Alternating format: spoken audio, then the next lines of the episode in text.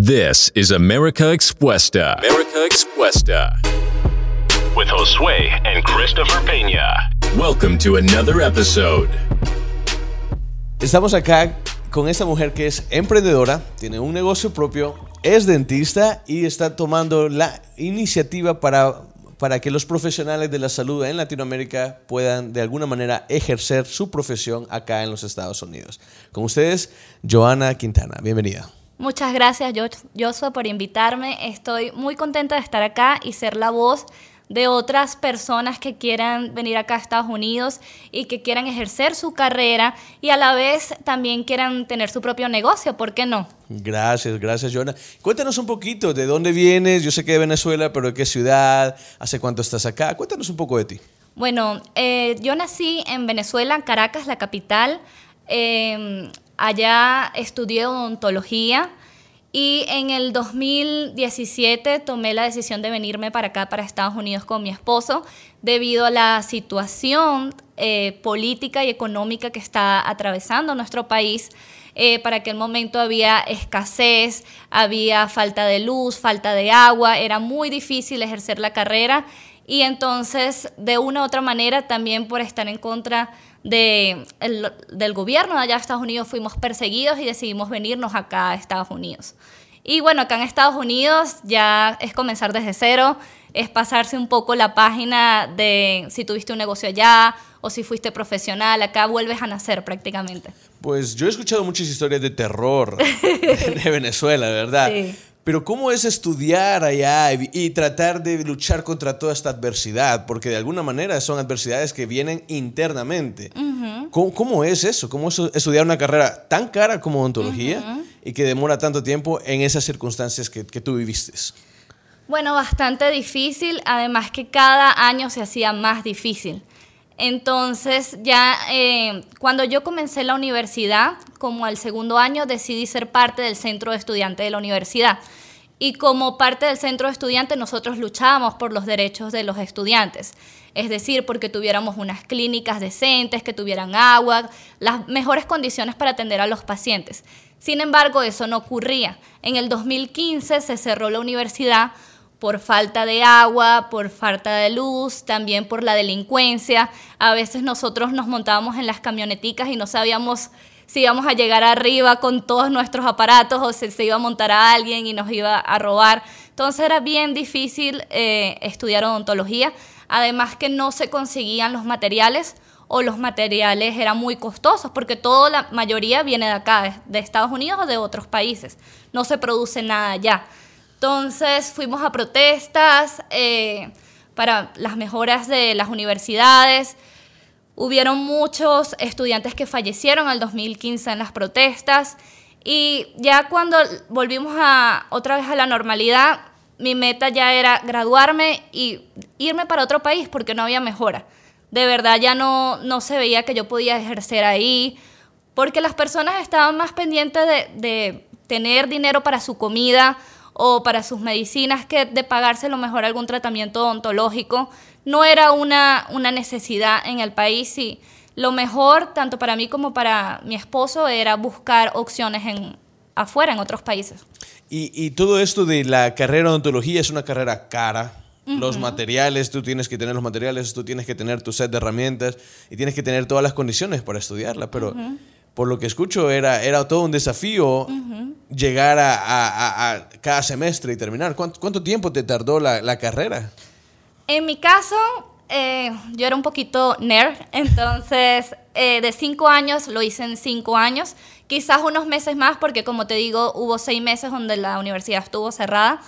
Eh, si era costosa, yo estudié en una universidad privada, entonces era más costoso todavía y los materiales también eran costosos y no es una carrera que depende de ti, depende mucho de que el paciente vaya, depende mucho de como te digo, si había agua en la clínica, si tenías eh, un espacio para ti para atender al paciente.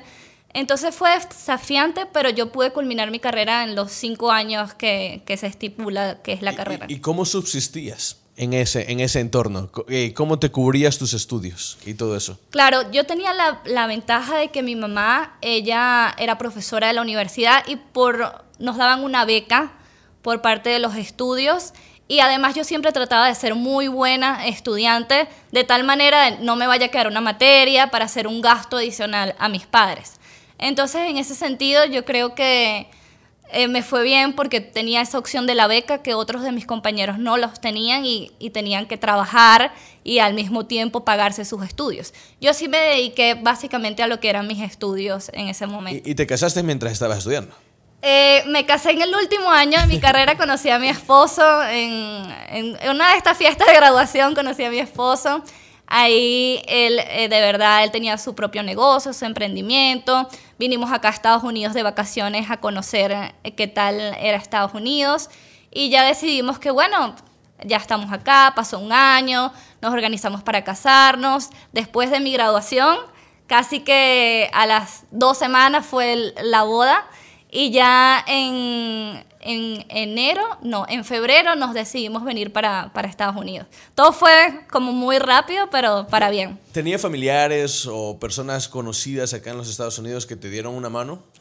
Yo, si te soy sincera, no teníamos a nadie, acá en Estados Unidos. Bueno, unos amigos, eh, mi esposo tenía unos amigos en Miami, pero familiares como tal que nos fueran a recibir, no, no teníamos absolutamente a nadie acá. Y entonces, ¿cómo nace esa... Bueno, entiendo que la situación en Venezuela siempre ha sido un poco caótica, eh, sobre todo en los últimos años, pero ¿cómo, cómo, cómo hacen para tomar el valor de dejar lo que tenían allá, ya que él tenía una empresa? Sí, él tenía una empresa de mm, repuestos para camionetas y, yo ya había terminado mi carrera y nada, tomamos la decisión básicamente porque queríamos un mejor futuro.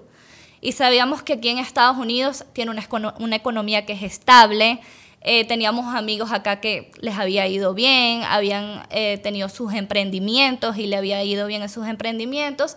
Entonces eh, decidimos venirnos acá, ver qué opciones teníamos para emprender y para yo ejercer mi carrera. Entonces, básicamente por eso fue que decidimos venirnos acá a Estados Unidos. Entonces deciden venirse y vienen en el 2017. En el 2017, correcto. ¿Qué, ¿Cómo fue esa visión? ¿Qué, ¿Qué, es lo que visualizaste cuando estabas acá, cuando tocaste este, esta tierra? ¿Qué visualizaste en tu futuro y en el de tu familia? Lo primero que yo quería era ejercer mi carrera porque esa es mi pasión, la odontología, ayudar a las otras personas a que se sientan bien consigo mismos, a devolverle su sonrisa, eso es lo que me mueve y lo que me motiva. Entonces yo venía con esa meta fija y cuando, llegas, cuando llegamos acá eh, nos dimos cuenta que no era tan fácil, ¿ok? Es un poquito complicado, hay ciertos pasos que hay que dar primero.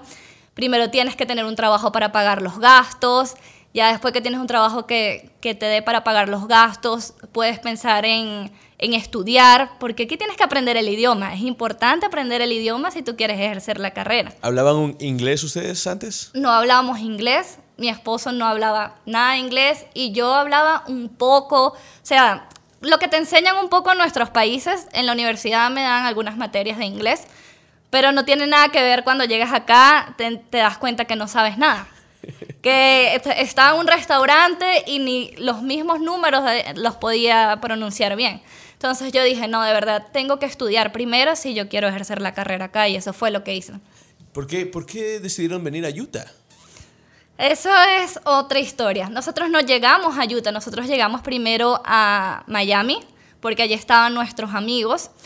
Y en Miami estuvimos como unos tres meses. La vida en Miami puede ser un poco difícil porque es un poco más costosa. Eh, las viviendas, los servicios, los trabajos pagan un poco menos, es un poquito más estresante. No coincidíamos con los horarios, prácticamente nos veíamos en la noche y ya los fines de semana eh, yo tenía que trabajar en el restaurante o, o, él tenía que trabajar, él trabajaba lavando carros, eso era todo el día y llegábamos muy cansados, no teníamos vida prácticamente.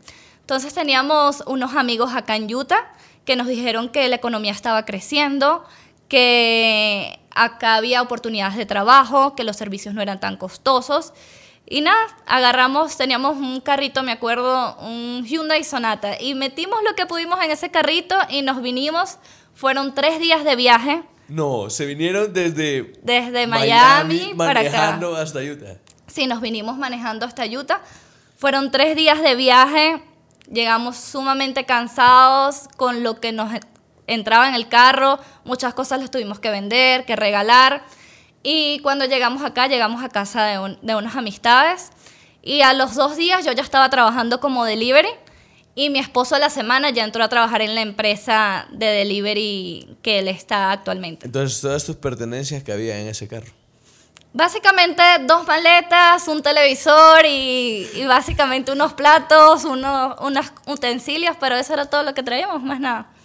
Pero tiene, tenía, tenían o tienen bastante valor porque... No, todavía los guardo. Yo creo que esos platos, yo le digo, pero es que están rayados. Hay que... No, esos platos, esos hay que guardarlos porque esos venían con nosotros desde Miami. los guardaremos entonces para la historia. entonces vienen a Utah y eh, comienzas a trabajar de delivery. Comenzamos a trabajar de delivery. Él trabaja en una empresa de delivery de acá de la, de la costa oeste donde son todos los paquetes eh, de, envíos de diferentes compañías. Ellos los entregan en diferentes ciudades acá en Utah. Y yo trabajaba eh, buscando muestras médicas y las llevaba a, los laboratorios. Y eso fue en el 2017 que comenzamos con eso. Y nos dimos cuenta de las necesidades de, de los transportistas acá en Utah tanto para llevar eh, em, cajas o para llevar muestras médicas, para llevar comida. Había una necesidad que estaba aumentando de, los deliveries acá. O sea, no habían camioneros, no había... No había, necesitaban gente nueva a cada rato, entonces vimos que había una oportunidad ahí en la parte de los deliveries. Y entonces cuando ven esta oportunidad, bueno, ven primero esta, escasez y visualizan la oportunidad de ser ustedes quienes proveerían este servicio. Claro, porque hay como unas escaleras. Eh, siempre está como la empresa, el contratista y los drivers o los, la gente que maneja.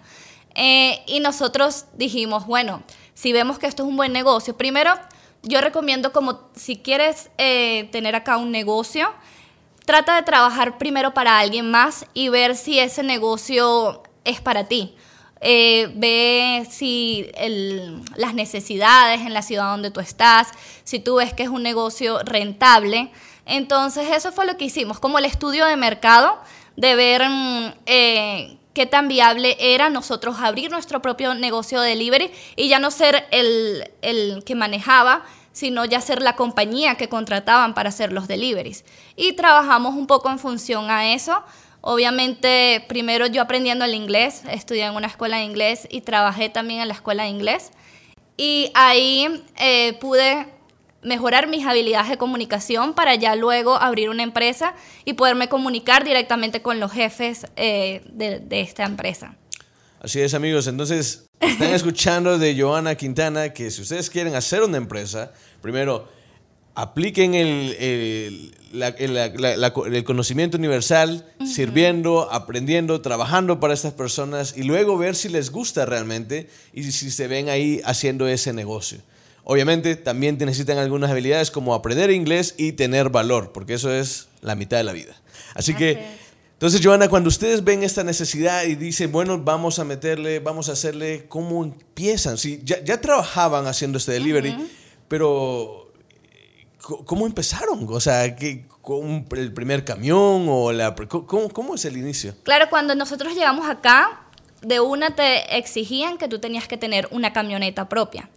Entonces, bueno, nos endeudamos un poco, tarjetas aquí, tarjetas allá, pero compramos nuestra primera van. Y ya él comenzó a trabajar con su primera van. Yo seguía trabajando en mi carro pequeño. ¿E-, ¿Era una van de, así como de familia era una van ya de.? Una van de transporte para transportar carga. Ya. Y, y, él comenzó con esa pequeña van. Eh, yo llevaba en mi carro. Luego yo dejé el tema del transporte mientras estudiaba inglés y él seguía trabajando. Y en el 2019 decido, em, decidimos abrir nuestra propia empresa yo estudié, porque no sabía, yo sabía de odontología, de dientes, pero de números, no, nosotros no sabemos mucho de eso. y mi esposo estaba muy ocupado trabajando. Él era de los que entraba a las 6 de la mañana y eran las 10 de la noche y todavía no había llegado a la casa. Entonces, un trabajo bastante arduo. Eh, decidí hacer un curso para, de negocios, para comenzar tu propio negocio en el Suazo Business Center. Lo voy a recomendar porque me funcionó bastante. Ahí ellos te asesoran sobre lo que necesitas para marketing, para tus finanzas personales, para las finanzas de tu negocio y eh, después de eso también te asesoran cómo abrir tu negocio. Yo les voy a comentar que para abrir un negocio no se requiere gran cosa. Es bien sencillo abrir un negocio y no necesitas tener empleados, no necesitas tener una tienda física. Simplemente tú abres un negocio y tú vas a comenzar a trabajar tú en tu negocio. Tú eres el primer empleado. Tú eres el primer empleado y, y, ya no necesitas tener gran cantidad de dinero para abrir un negocio. Aquí que a veces eso paraliza a las personas que dicen, no, es que yo no tengo tanto dinero para, para invertir en un negocio y no es así. Simplemente necesitas las ganas y eh, buscar las personas adecuadas que te asesoren. ¿Ok? Porque nosotros no lo sabemos todos. Entonces yo busqué a este curso, me instruí en lo que es eh, lo básico para tener un negocio, las finanzas, el marketing, todo esto. Abrimos la empresa en el 2019 y comenzamos a llevarla nosotros, abrimos una cuenta en el banco de negocios, comenzamos a manejar nuestras finanzas, hacer un crédito. Tú sabes que acá en Estados Unidos es importante tener un buen crédito, eso te abre las puertas de, cualquier oportunidad que, vayas a tener. y, la, y, la, y la, lo más importante es que yo veo en esto es el valor. Porque ustedes dijeron, bueno, si hacemos esto, si creamos la empresa y aprendemos de cómo hacer nuestro propio marketing. porque, porque cuando uno comienza no va a tener todo lo que una empresa grande tiene. Para nada. No. vas a contratar a gente para que te lleve las cuentas, ni vas a contratar a un contador o alguien que te lleve el marketing. No, todo eso lo tienes que llevar tú. Tú eres el que hace todo. Y, y, entonces ya habían visto la necesidad y dicen, bueno, establezcámonos. Hagamos esta empresa. Vamos a hacer delivery, vamos a hacer eh, carga y vamos a enviar paquetes para todos lados. Así es. Hay un gran crecimiento acá. Yo veo bodegas y bodegas de Amazon, veo un gran crecimiento exponencial en lo que es esto. Ahorita todo lo que es los mercados, eh, Walmart ya tiene su propia aplicación para deliveries, tenemos las aplicaciones de DoorDash, Amazon Flex, un montón, una cantidad y creo que en estos cinco años es que se ha aumentado más. Y después del COVID, la gente también se acostumbró más a utilizar los deliveries, porque muchas de las personas se quedaron en su casa durante eh, la pandemia. Y yo creo que eso hizo que aumentara más la necesidad de los deliveries. Entonces, Joana, ¿alguna vez como dentista visualizaste que ibas a estar a la cabeza de una empresa de delivery? Para nada, como tú lo dices, son cosas totalmente opuestas pero que a la vez tiene mucha relación, porque si es verdad que yo no he dejado mis sueños de convertirme en dentista acá en los Estados Unidos, pero tú tienes que tener algo que te dé para tú lograr tus sueños. Es decir, eh, necesitas una empresa o un emprendimiento o un trabajo que te dé para pagar tus gastos, que te dé para a lo mejor reunir dinero para la universidad, para pagar los exámenes que tienes que hacer, las traducciones. Y yo creo que estoy muy agradecida de que podamos tener la oportunidad de tener esta empresa y esto me ha motivado más a que yo ya pueda eh, trabajar en función a convertirme en dentista acá en Estados Unidos. ¿Qué tan complejo es llegar a ejercer tu profesión como dentista en los Estados Unidos? Es un poquito complejo. Ah, yo pensaba que no cuando llegué, pensaba, no, yo traduzco mis, eh, mis notas, voy a la universidad y ya. Y sí es complejo porque eh, tú tienes que hacerlo a la par de otras cosas que estás haciendo. Entonces, básicamente necesitas traducir tus eh, documentos, necesitas tomar un National Board, que es como el examen de toda la carrera de odontología, y necesitas tomar tu TOEFL, que es el examen de eficiencia de inglés, y ya luego aplicar a las universidades. Eh, a un programa avanzado. En estos programas tienes que estudiar dos años y ya después que estudias esos dos años, ya tú sales como dentista de acá, de los Estados Unidos. Entonces es un proceso que puede tardar muchos años y mucho dinero. Bastante. La odontología acá no son como nuestros países, cinco o cuatro años, son eh, primero tienes que tomar una carrera de, biología o general de, de cuatro años y después la carrera de odontología de cuatro años. Estamos hablando de ocho años, para con ocho o nueve años para convertirte en dentista acá. Entonces, ellos lo que hacen, ok, te vamos a validar estos cinco años que tú estudiaste tu carrera, pero tienes que tomar dos años más en la universidad. ¿Y cómo se comporta Utah para dejar a los odontólogos internacionales aplicar y ejercer su, su profesión acá? Sí, eso ha sido algo muy difícil para mí porque he tratado de averiguar y acá en Utah no hay la posibilidad de hacer este programa avanzado para odontólogos internacionales de dos años, sino que o tienes que tomar todos los requisitos de los cuatro años más los otros cuatro años, o tienes que irte para otro estado. Entonces, en mi caso, que yo tengo ah, un bebé de dos años, estoy casada, tenemos nuestra casa propia, tenemos un negocio, se nos hace bien difícil el tema de pensar irnos a otro estado eh, para que yo estudie estos dos años y pueda salir como odontólogo. Sin embargo, lo estoy haciendo. Estoy eh, haciendo las aplicaciones para las universidades en los estados que me queden más cerca y poder ir y venir. Más sin embargo, también soy parte, soy la vicepresidenta de la Asociación Hispana de Odontólogos y acá queremos tratar de como grupo ir a las universidades a ver qué puertas se nos puede abrir para nosotros ejercer la carrera acá en odontología, porque somos personas que queremos ayudar a la comunidad. Y queremos solamente, no estamos pidiendo que nos den la licencia y ya, sino que nos permitan ir a la universidad dos años y ya luego poder eh, ejercer nuestra carrera acá sin tener que dejar nuestra vida, nuestra familia, nuestros hijos e irnos a otro estado.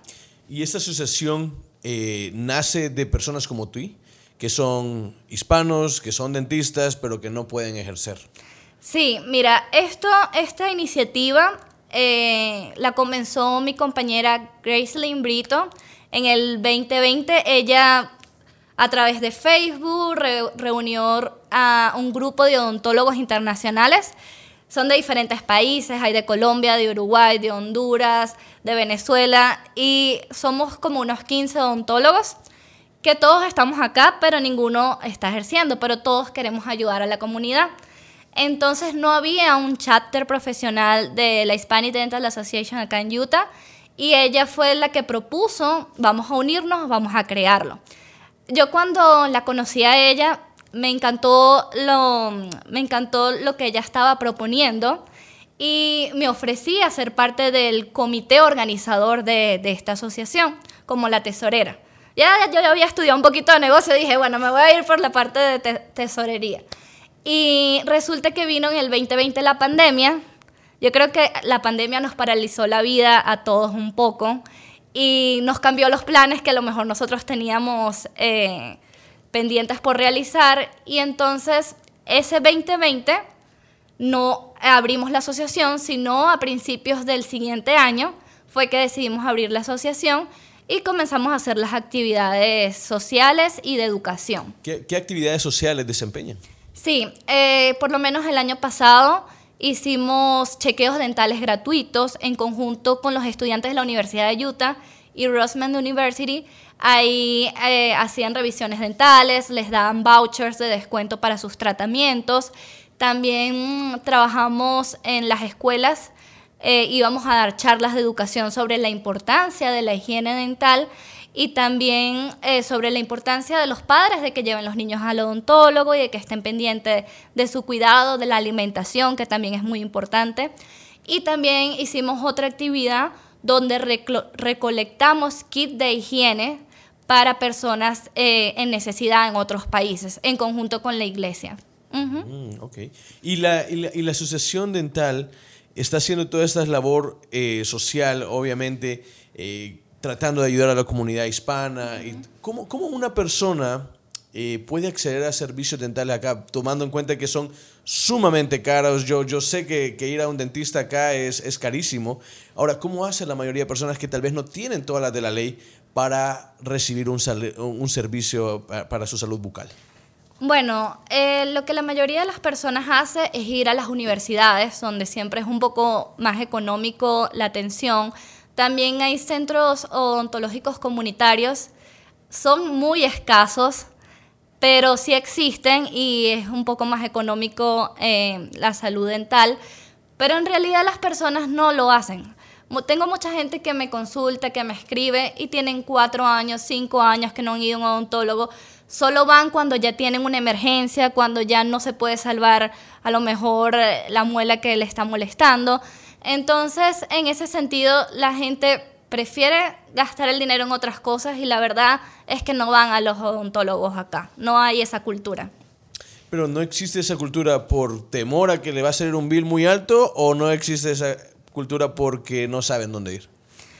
Yo creo que por las dos. Primero, el temor a los biles aquí es increíble porque piensan, no, si me van a sacar una muela, después voy a quedar endeudado toda la vida.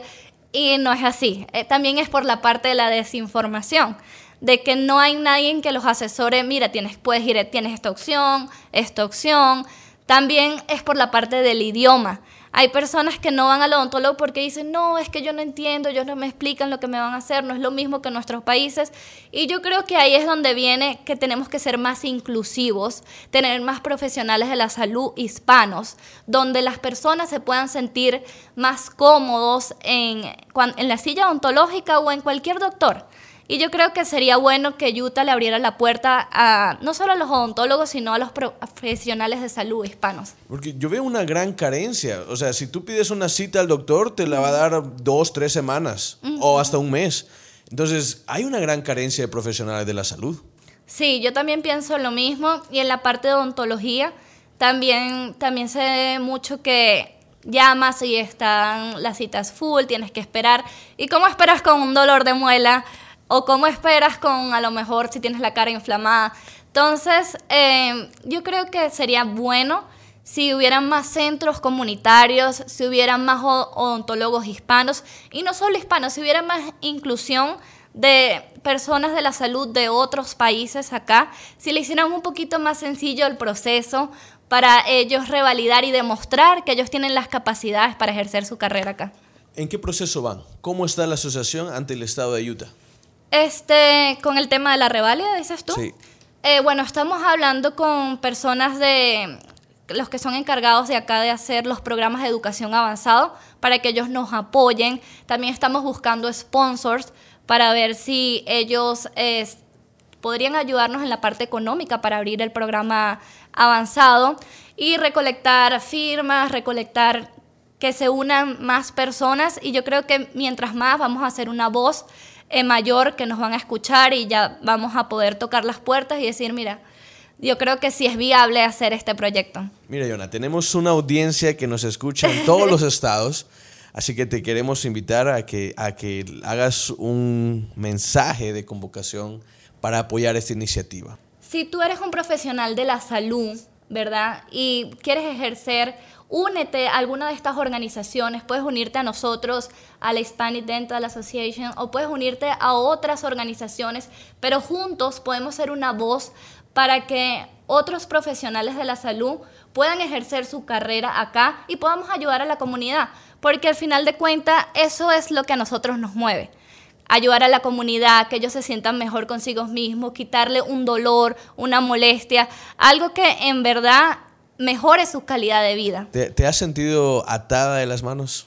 Claro que sí, me he sentido atada de las manos, he trabajado como asistente dental y a veces quisiera ser más allá de mi trabajo como asistente dental y sé que no puedo porque aquí hay protocolos que hay que seguir, pero también me he sentido bien cuando a lo mejor algún paciente yo lo ayudo con la parte de traducir lo que está diciendo el doctor o yo le doy alguna idea al doctor y resulta todo bien. Entonces, uno se siente bien cuando puede ayudar a la otra persona y la otra persona sale con una sonrisa o te dice gracias por explicarme.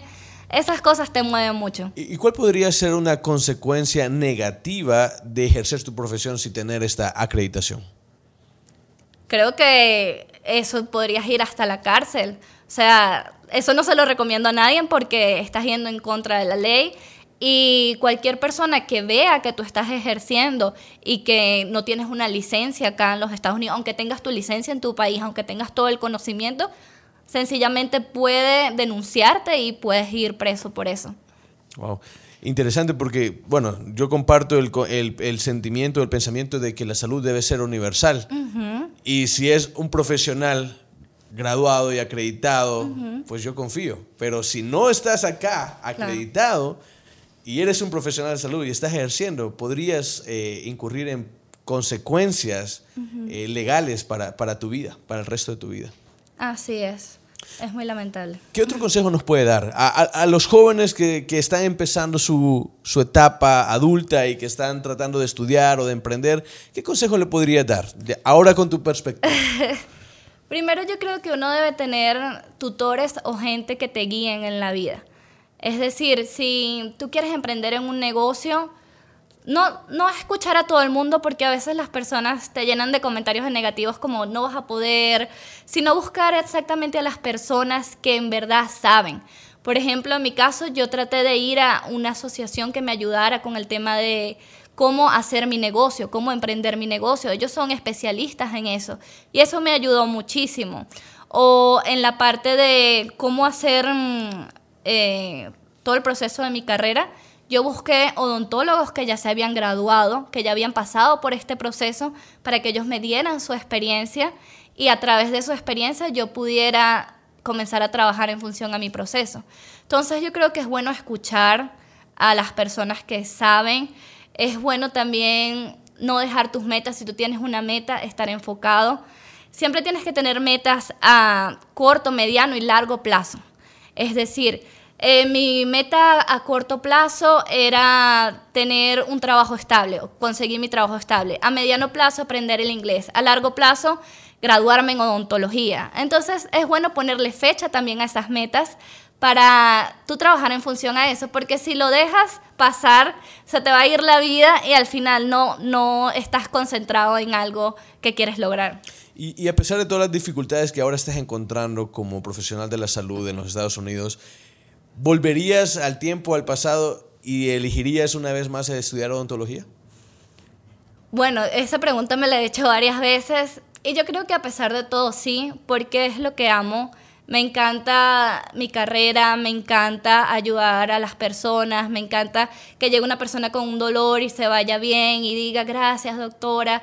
Eh, me siento mejor, tengo una sonrisa mejor, o una persona que llega a lo mejor sin dientes y se van con su sonrisa, con su prótesis, esas cosas de verdad que me llenan la vida. ¿Y con, la, con el negocio de, de delivery? El negocio de delivery ha sido una bendición para nosotros y es lo que yo digo, no tener miedo a renovarse.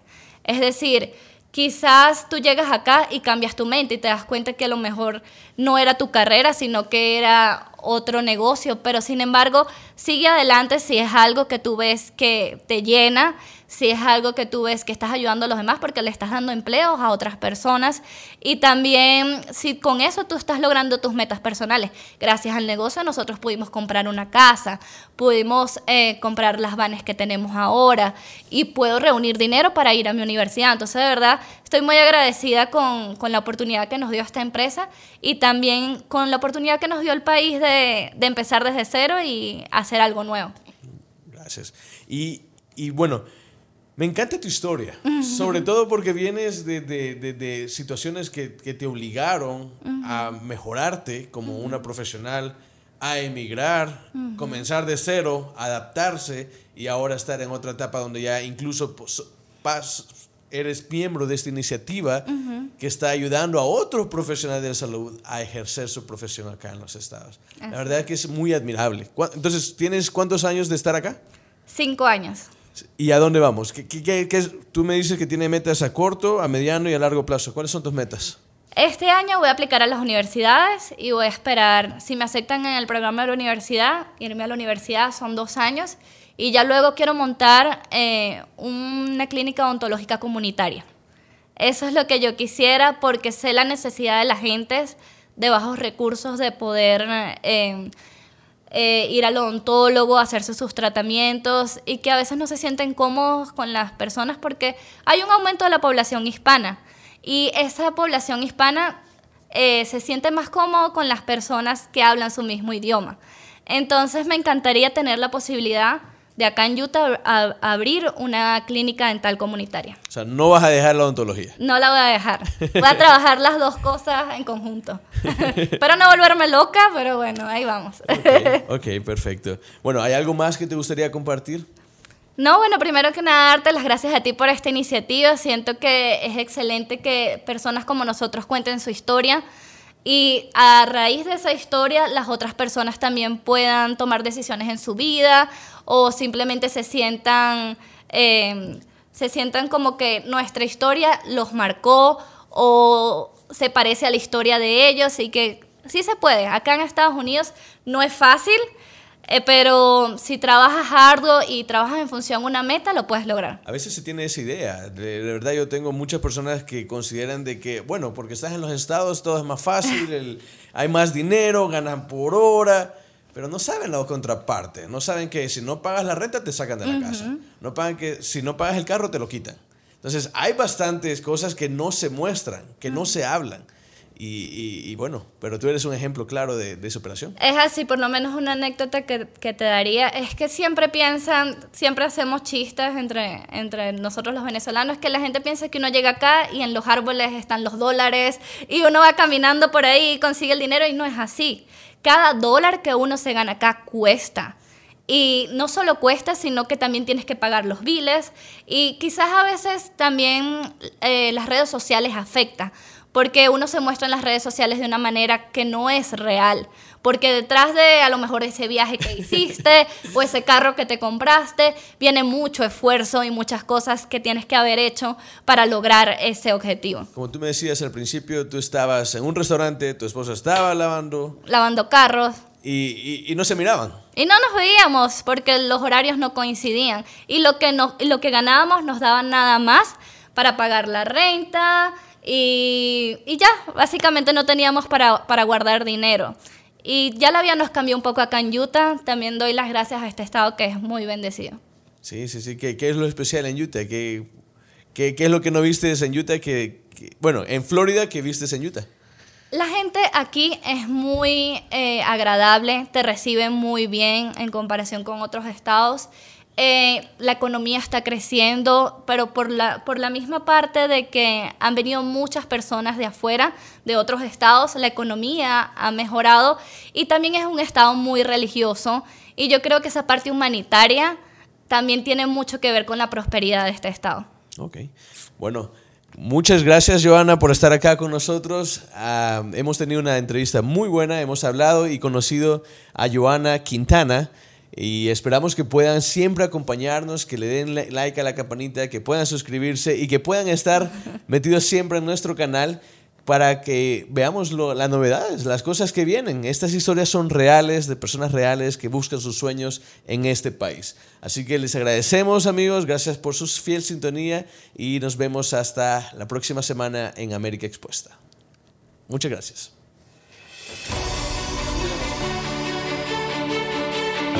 Thanks for joining us this week on America Expuesta.